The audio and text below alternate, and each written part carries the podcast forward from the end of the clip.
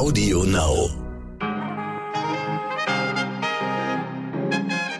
Guten Morgen, liebe Zuhörerinnen. Heute ist Donnerstag, der 15. September. Ich bin Michel Abdullahi und das ist heute wichtig mit unserer Langversion. Ja, kurze Frage. Gehen Sie, meine lieben Leute da draußen, eigentlich noch in den Zirkus? Ich muss ehrlich sagen, äh, ich war so ein bisschen Zirkusgänger früher, als ich noch kleiner war. Und mittlerweile weiß ich nicht, immer wenn ich Zirkusplakate sehe, erschrecke ich mich ein wenig. Wobei ich weiß, dass viele Zirkusse es mittlerweile ganz, ganz anders machen. Aber dieses komische Gefühl, dass man da hingegangen ist und das als völlig normal und okay angesehen hat und heute weiß, dass das alles echt schlimm ist, das lässt mich nicht los. Ich weiß nicht, es ist irgendwie so ein bisschen, als würde ich so eine, so eine komische Restschuld mit mir rumtragen. So, was es auf jeden Fall ist, und ich glaube, da spreche ich für viele, es fühlt sich alles, wie Sie auch bei mir hören, auf jeden Fall mehr als von gestern an, wenn Artistinnen zu Belustigung der Leute auf Elefanten rumtouren oder die völlig verstört ihre Köpfe da hin und her schwenken. Ja, oder, oder, oder, sollte man zumindest mal ein bisschen drüber nachdenken. Mehr als zwei Drittel der Deutschen geben in Befragungen an, dass sie dagegen sind, dass Tiere in der Manege auftreten. Und während namhafte Zirkusunternehmen wie der Cirque du Soleil oder Roncalli das sagte ich, seit Jahren auf Auftritte mit Tieren verzichten, hält zum Beispiel der Zirkus Krone immer noch dran fest. Und das ist auch genau die Werbung, über die ich eben gerade gesprochen habe, die ich überall gerade sehe. Der ist gerade nämlich am Heiligen Geistfeld in Hamburg zu Gast und das hat wieder viele TierschützerInnen mobilisiert, sich für ein Wildtierverbot im Zirkus stark zu machen. Und weil das Thema 2022 scheinbar immer noch nicht genug Durchschlagskraft hat, das Tierschutzgesetz nachhaltig zu verändern, haben wir mit Dr. Yvonne Würz gesprochen. Sie ist promovierte Biologin und arbeitet als Fachreferentin für Tiere in Zoo und Zirkus bei PETA Deutschland. Und Sie wissen ja, nach meiner äh, Dokumentation ähm, Planet ohne Affen bin ich auf dieses Thema sowieso nur sehr, sehr sensibilisiert äh, anzusprechen, weil ich äh, das einfach alles gesehen habe, was der Mensch da widerliches mit den Tieren macht. Und diese ganzen Bilder, die verfolgen mich.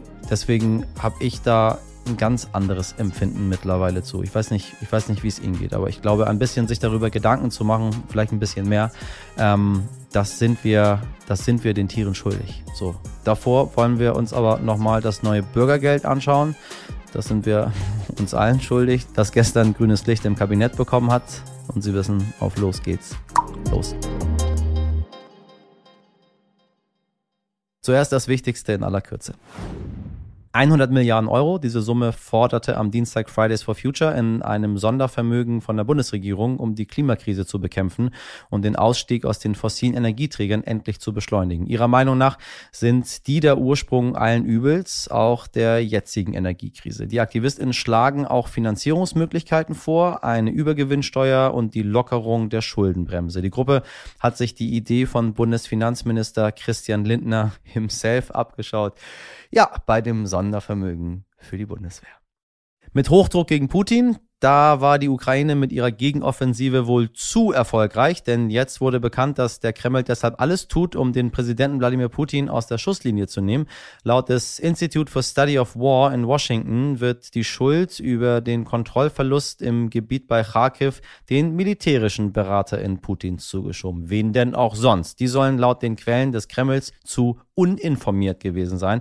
Die Niederlage in der Region ist die erste überhaupt, die Russland seit Beginn der sogenannten Spezialoperation offiziell zugegeben hat. Ja, Herr Putin, ne? Der Fisch, der stinkt ja meistens, wissen Sie ja. Wenn man ganz oben sitzt, ist man für die, die unter einem stehen, auch irgendwo so ein bisschen verantwortlich. Sitzstreik im Homeoffice. Nun, liebe Hörerinnen, den halten aktuell mehr als 1300 Beschäftigte der New York Times ab. Der Grund für den Protest, die hochkarätige Zeitung will ihre JournalistInnen wieder mehr im Office sehen. Und weil Pendeln teuer geworden ist, oder sagen wir teurer, noch teurer geworden ist, wollen die mehr Geld. Um die MitarbeiterInnen aus der Reserve zu locken, schickt man ihnen jetzt natürlich mehr Geld. Nein, natürlich nicht. Sie bekamen eine, Achtung, Lunchbox.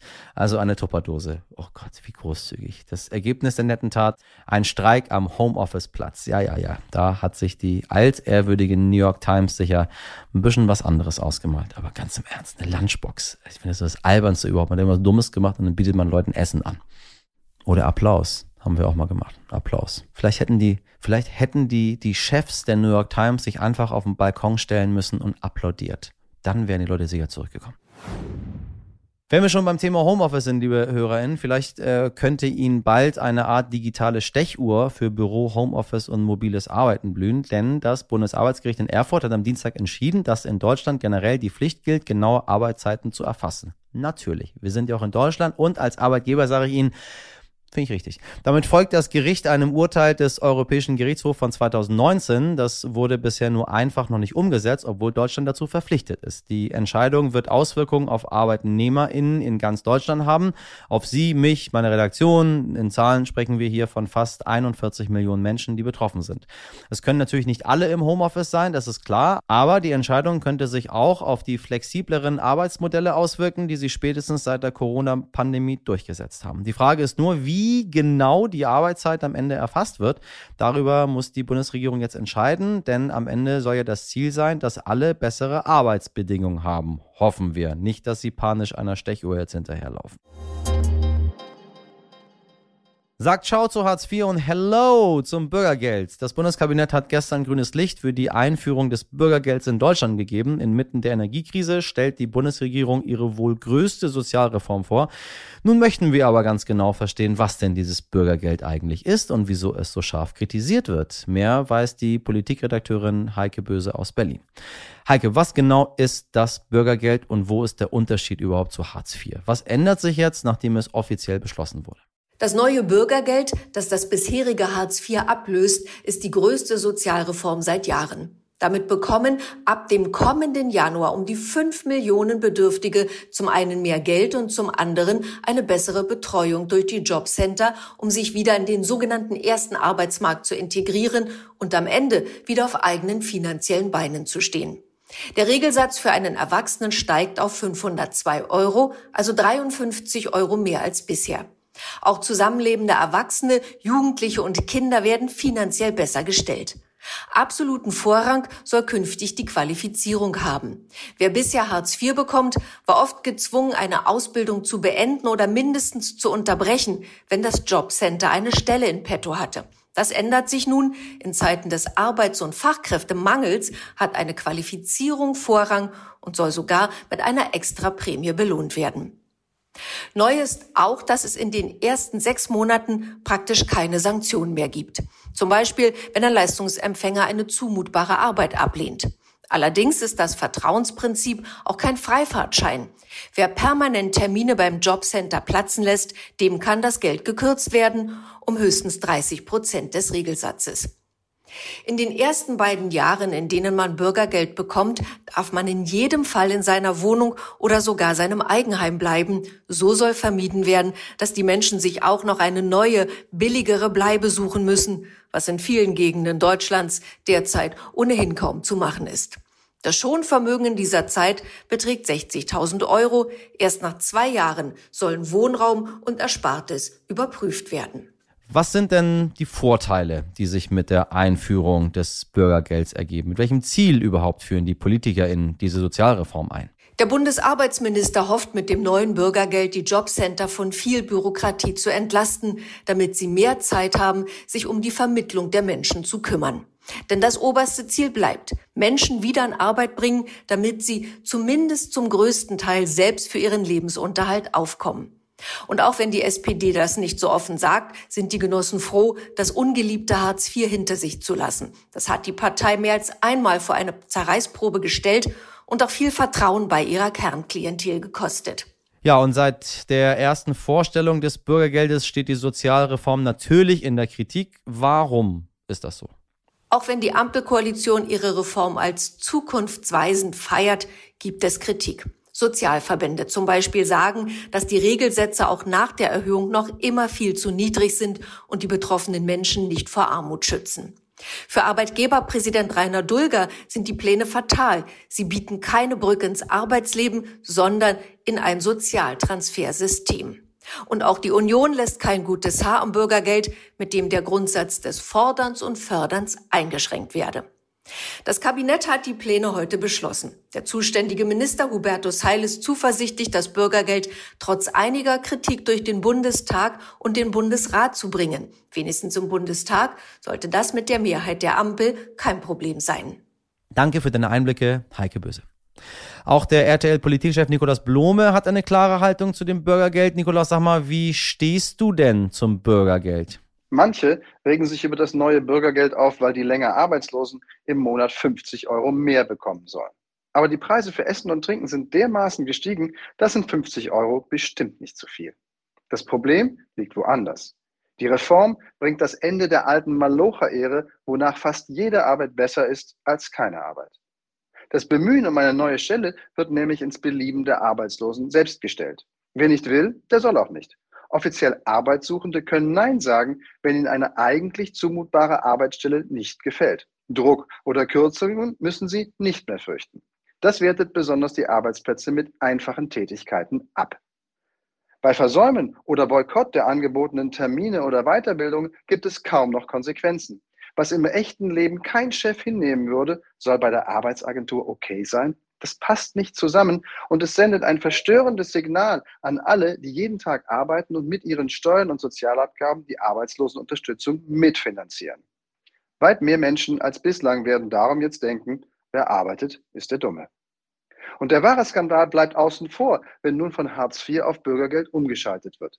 Das Versagen von Politik und Arbeitsagenturen auch nur einen Bruchteil der knapp zwei Millionen offenen Stellen aus der Gruppe der insgesamt 2,5 Millionen Arbeitslosen zu besetzen. Nicht jeder dieser 2,5 Millionen ist vermittlungsfähig, klar. Aber es geht bei weitem nicht nur um hochqualifizierte Beschäftigung. Auch mehrere hunderttausend Arbeitsplätze mit sogenannten einfachen Tätigkeiten sind offen. Warum findet sich niemand dafür? Die Regierung hat sich, wie es scheint, mit diesem grotesken Missverhältnis zwischen Arbeitslosenzahl und offenen Stellen abgefunden. Das Bürgergeld ändert daran jedenfalls gar nichts. Danke dir, Nikolaus, für deine Meinung.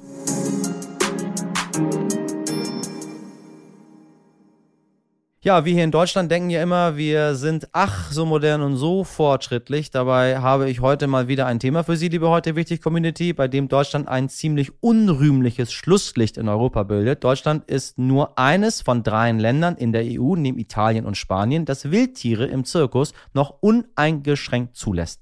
In allen anderen Ländern gibt es zumindest eingeschränkte Verbote oder ein generelles Tierverbot. Und weil das immer noch so ist, setzt sich die Tierschutzorganisation PETA sehr dafür ein, dass so ein Verbot auch kommt, damit sie beim nächsten Sonntagsausflug doch noch einmal kurz innehalten, ob es wirklich der Zoo sein muss oder welche Zirkusvorstellung eine gute Alternative wäre, hat mein Kollege Dimitri Blinski mit der Fachreferentin für Tiere in Zoo und Zirkus von PETA gesprochen, Dr. Yvonne Würz. Die Biologin hat sich in ihrer Dissertation mit der Persönlichkeit von Tieren beschäftigt und weiß, was Tierparks und Zirkusmanegen mit Wildtieren anrichten können. Wie aktuell zum Beispiel in Hamburg beim Zirkus Krone, der dafür sehr stark in der Kritik steht. Und wenn Sie einmal in das Gesicht eines Affen geguckt haben, meine Damen und Herren, oder eines Elefanten, das seit Jahren, vielleicht seit Jahrzehnten, in Isolation, in Gefangenschaft, hinter Gittern, wie immer wir das nennen möchten, gehalten wird, dann vergessen sie das einfach nicht mehr, weil sie in die Seele des Tieres reinschauen und sich denken, oh Gott, was haben wir da getan? Es gibt sogar, und das habe ich in meiner Doku damals auch recherchiert, es gibt sogar Affen, denen man Antidepressiva gibt, damit sie sich wieder ein bisschen aufpäppeln nach all dem Leid, das ihnen der Mensch zugefügt hat. Ich bin nicht der Kandidat Tierschützer, das war ich nie. Ich, äh, wissen Sie ja, ich esse sehr gerne Fleisch und habe auch kein Problem, Tiere zu schlachten. Und das war mir alles sowieso nicht so wichtig. Aber seit ich mich mit der Thematik näher auseinandergesetzt habe, muss ich sagen, ja, ich fühle da ein bisschen Schuld in mir. Und zwar ein bisschen mehr. Mittlerweile habe ich meine Meinung dazu echt gravierend verändert. Viel Spaß mit dem Gespräch. Frau Dr. Würz, ich grüße Sie. Hallo. Ja, hallo. Ich war mit meinem Freund vor kurzem in Leipzig und ich wollte in den Zoo. Er war dagegen, ähm, um eben das Tierleid nicht zu unterstützen. Wir haben dann ein bisschen diskutiert. Am Ende sind wir nicht hingegangen. Äh, aus Ihrer Sicht war es eine gute Entscheidung und gibt es Zoos, in denen Tiere artgerecht gehalten werden? Das ist eine Entscheidung, die mich natürlich sehr freut und die wir von Peter sehr begrüßen. Ähm, Wir sehen es so, dass Tiere nicht zur menschlichen Unterhaltung da sind und man von daher ganz klar keine Zoos unterstützen sollte. Die einzige tierfreundliche Alternative, die wir sehen, ähm, wären Besuche auf Lebenshöfen, ähm, in renommierten Auffangstationen, wo man ähm, gerettete Tiere aus schlimmen Verhältnissen besuchen kann. Ähm, es gibt beispielsweise alternative Bärenparks, wo man eben auch Wildtiere ähm, sehen kann, die in großen, naturnahen Anlagen dort leben ähm, beispielsweise auch aus ehemaliger Zirkushaltung befreit. Sowas kann man mit gutem Gewissen unterstützen, aber keine Zoos und Tierparks. Es gibt neben Zoos und Tierparks und Wildparks ja auch noch Delfinarien und vor allen Dingen die Zirkusse. Die haben Sie ja vor allen Dingen im Blick. Ähm, sind da die Missstände am größten? Da würde ich gar nicht mal so stark den Unterschied ziehen wollen. Also ähm, der Fokus ist natürlich ein anderer. In den Zirkussen liegt der Fokus auf der Dressur, auf der Vorführung der Tiere. Das heißt, da kommt oftmals noch ähm, ja, Gewalt und Zwang wirklich für die Zirkusdressur dazu. Und es kommt nochmal dazu, dass die Tiere ständig umhertransportiert wären, werden ähm, durch ganz Deutschland über Monate hinweg. Äh, also da sind die Bedingungen nochmal anders. Aber auch in den Zoos, ähm, auch da rühmen sich die Zoos zwar gerne mit Artenschutz, wenn man da kritischer hinsieht, ist das aber auch nicht der Fall. Und ähm, auch da gibt es wirklich so viele Missstände, extreme Verhaltensstörungen bei vielen Tieren. Ähm, also auch da ist ein großes Tierleid auf jeden Fall vorhanden. Wenn wir uns zum Beispiel Elefanten anschauen, man kennt das ja, die werden dann mit so einem Stöckchen in die Bahn gelenkt. Ähm, und wenn man genau hinschaut, ist an diesem Stock äh, auch ein Haken dran. Ähm, was passiert da eigentlich mit den Tieren? Und wo, sage ich mal, beginnt auch schon das Leid?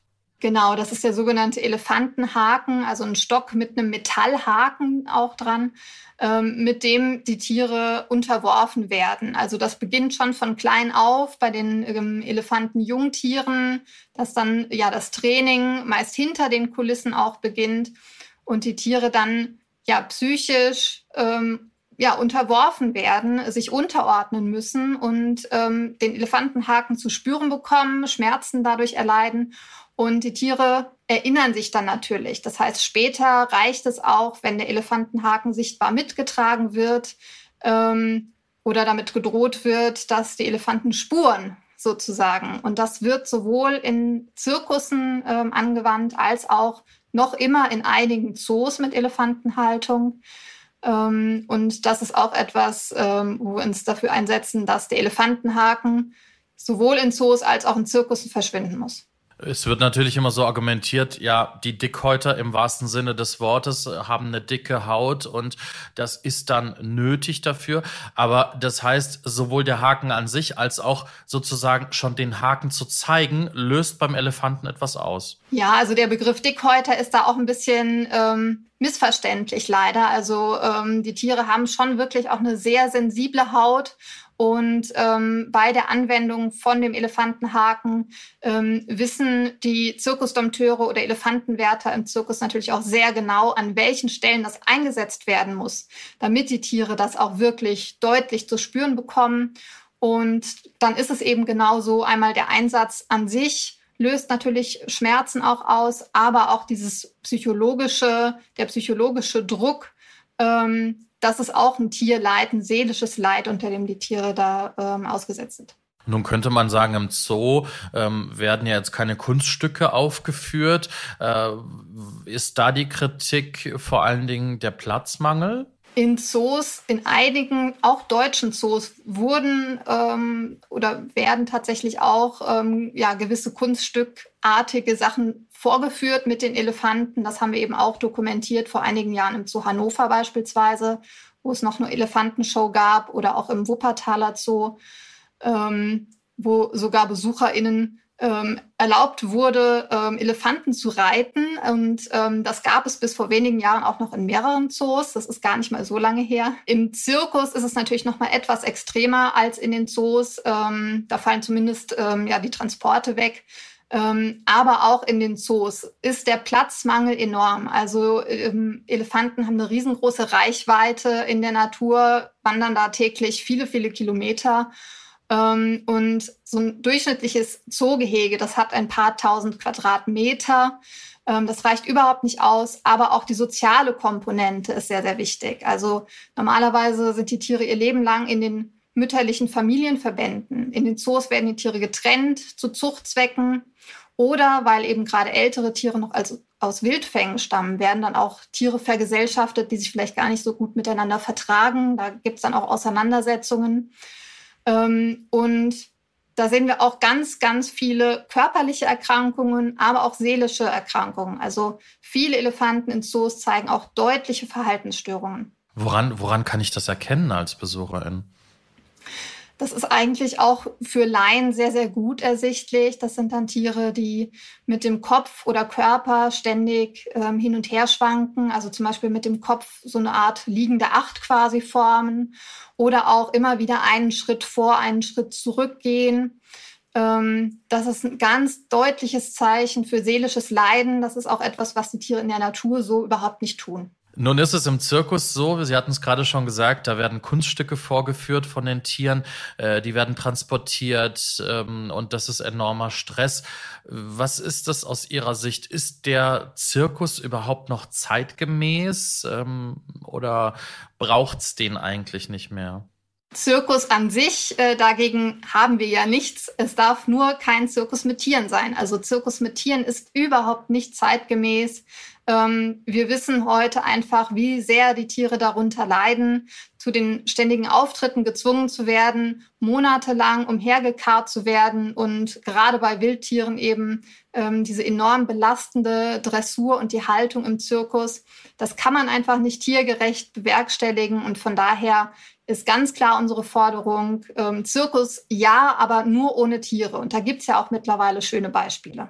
Nun gibt es ganz aktuell einen Fall aus den USA zum Orca Toki, der seit 1970 dort in Gefangenschaft lebt ähm, und immer wieder Kunststücke vorführen musste.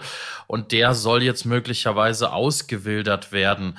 Ähm, nun sagen jetzt einige auch, ja, Krankheiten, die er mitbringt und generell so ein Tier, was 50 Jahre in Gefangenschaft gelebt hat, ähm, freizulassen, geht das überhaupt? Äh, wie gehen wir mit mit Tieren um, die aus der Gefangenschaft dann freigelassen werden sollten? Ja, das ist grundsätzlich natürlich äh, eine schwierige Frage und in vielen Fällen dann leider auch nicht möglich. Also so ein Tier, was wirklich sein Leben lang in Gefangenschaft verbracht hat, komplett auszuwildern, ist schon, kann schon sehr riskant sein. Ähm, von daher ist eben auch unsere Forderung, dass es viel mehr Möglichkeiten geben müsste, ähm, dass viel mehr Auffangstationen auch äh, geschaffen werden müssten. Ähm, bei Meerestieren auch so, sogenannte betreute Meeresbuchten wären eine Möglichkeit, wo solche Tiere eben halbwegs ähm, wie in der Natur leben könnten, unter ähnlichen Bedingungen, auch im Meerwasser selbst, ähm, aber noch eine gewisse Betreuung dann hätten. Also das ist jetzt auch wieder ähnlich wie bei den ähm, alternativen Bärenparks, die ich schon erwähnt hatte, wo auch beispielsweise ähm, Bären aus ehemaliger Zirkushaltung untergekommen sind, die jetzt aber wirklich in hektargroßen Gehegen dann untergebracht sind, da wird wieder wirklich artgemäßes Verhalten auch zeigen können. Und das ist dann oftmals die gute Alternative, die man den Tieren dann auch bieten kann. Nun sehe ich das zumindest in meinem Umfeld so bei meinen Freundinnen, dass man nicht mehr in äh, den Zirkus geht zum Beispiel. Haben Sie das Gefühl, dass es gesellschaftlich ähm, schon so ein Umdenken gibt, dass man schon kritischer auch hinterfragt? Ja, auf jeden Fall. Ähm, es gibt ja auch schon verschiedene Meinungsumfragen dazu. Und gerade im Bereich Zirkus ist das in den letzten Jahren schon sehr, sehr deutlich, dass ähm, da auch die Mehrheit, ähm, also da sind wir meistens so im Bereich von zwei Dritteln bis über 80 Prozent der Deutschen, die auch ganz klar sagen, dass sie Wildtiere im Zirkus oder sogar Tiere im Zirkus generell ablehnen. Ähm, da zeigt sich schon ein sehr deutliches Bild. Und auch wenn man im Zoo sich das anschaut, ähm, bei bestimmten Tierarten, da haben wir auch Umfragen vorliegen, auch ähm, die Mehrheit der Deutschen ähm, lehnt Delfinarien ab und lehnt auch die Haltung von Menschenaffen in Zoos ab. Was müsste die Politik eigentlich noch ja, für Rahmenbedingungen schaffen? Was sind Ihre Forderungen an die Politik? Was müsste passieren? Wenn wir da jetzt vom Bereich Zirkus sprechen, dann natürlich ganz klar zunächst einmal zumindest ein Verbot von allen Wildtierarten im Zirkus, aber aus unserer Sicht äh, bestenfalls natürlich ein Verbot aller Tierarten im Zirkus. Im Zoobereich, da ist unsere Forderung, dass angefangen wird bei den besonders sensiblen Tiergruppen, also Delfine, Menschenaffen, Eisbären, Großkatzen, also die Tiere, die wirklich ganz klassisch fast alle verhaltensgestört sind, in Gefangenschaft nachweislich, ähm, diese Haltungen als allererstes auslaufen zu lassen über Zuchtstopps und so dann die, Behalt, äh, die, die Haltung nach und nach äh, beenden zu können. Und ähm, ja, ganz grundsätzlich ist natürlich ja die gesetzliche Lage für Tiere oftmals noch äh, sehr schwierig. Also da bräuchten wir wirklich klare, konkrete Regelungen, ähm, viel besseres Tierschutzgesetz im Allgemeinen. Nun gab es ja in der alten Regierung einen Versuch, solch ein Wildtierverbot durchzusetzen. Ähm, wie ist der Stand aktuell? Das, ähm, das letzte, der letzte Versuch sozusagen für ein Wildtierverbot äh, kam über einen Entwurf von äh, Ministerin Julia Klöckner aus dem Landwirtschaftsministerium. Das sehen wir aber auch nicht mehr als äh, ja quasi ein Feigenblatt. Also es hätte nicht wirklich viel bewirkt für die Tiere. Es sollten Tierarten, Wildtierarten verboten werden, die es eigentlich ähm, sowieso kaum noch äh, gibt in deutschen Zirkussen. Äh, man hätte dann aber behaupten können, wir haben jetzt mal was unternommen, aber letztendlich hätte sich nicht wirklich was getan für die Tiere. Von daher ähm, haben wir schon diesen Entwurf auch kritisiert und äh, sind da auch froh, dass das nicht durchgekommen ist damit.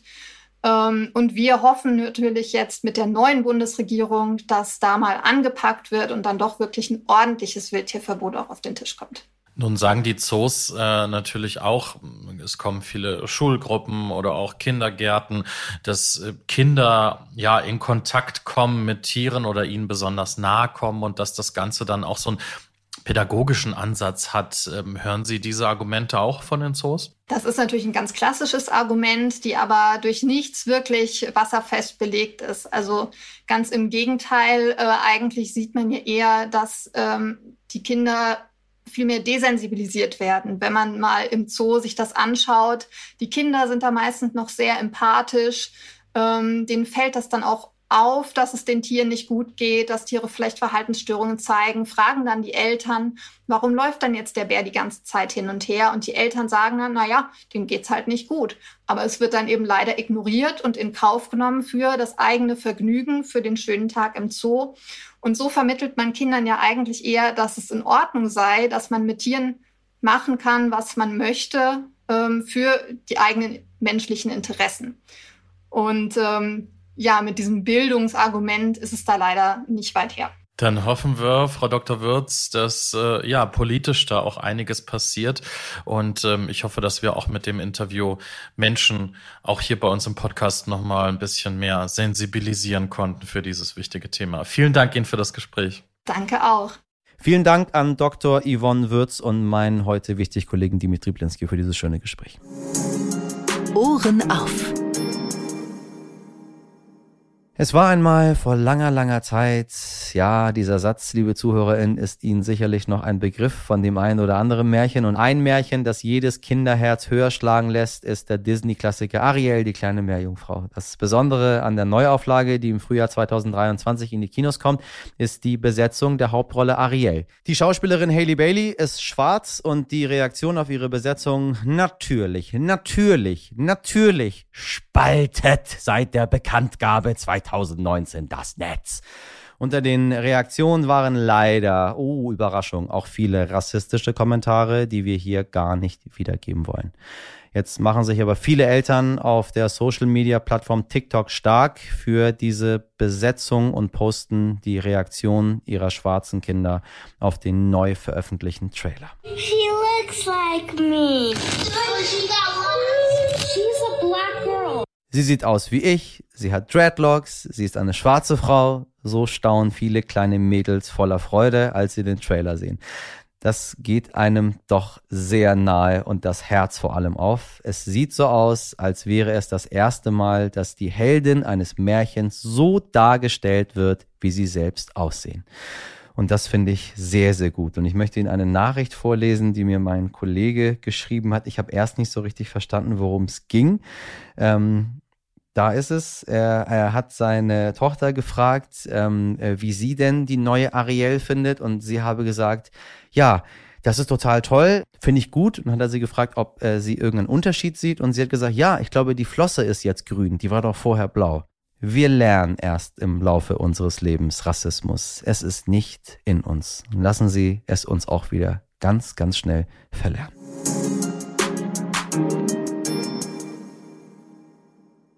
Das war's schon wieder mit heute wichtig. Ich hoffe, Sie haben etwas äh, mitnehmen können aus diesem sehr wichtigen Gespräch. Wenn Ihnen unsere Folge gefallen hat, teilen Sie nicht nur süße Tierfotos auf Social Media, sondern auch uns. Wir freuen uns. Bei Fragen und Antworten schreiben Sie uns gerne an heute wichtig stern.de. Meine Redaktion, Redak Reaktion wollte ich schon sagen, meine, meine Konterreaktion, meine Redaktion, die wie immer mit großer Leidenschaft bei der Sache ist und deshalb natürlich auch mehr Anerkennung verdient als eine Lunchbox mit Markenbranding. Besteht aus Mirjam Bitter, Dimitri Blinski, Laura Chapo, Jennifer Heinzel und Carla Wöllner.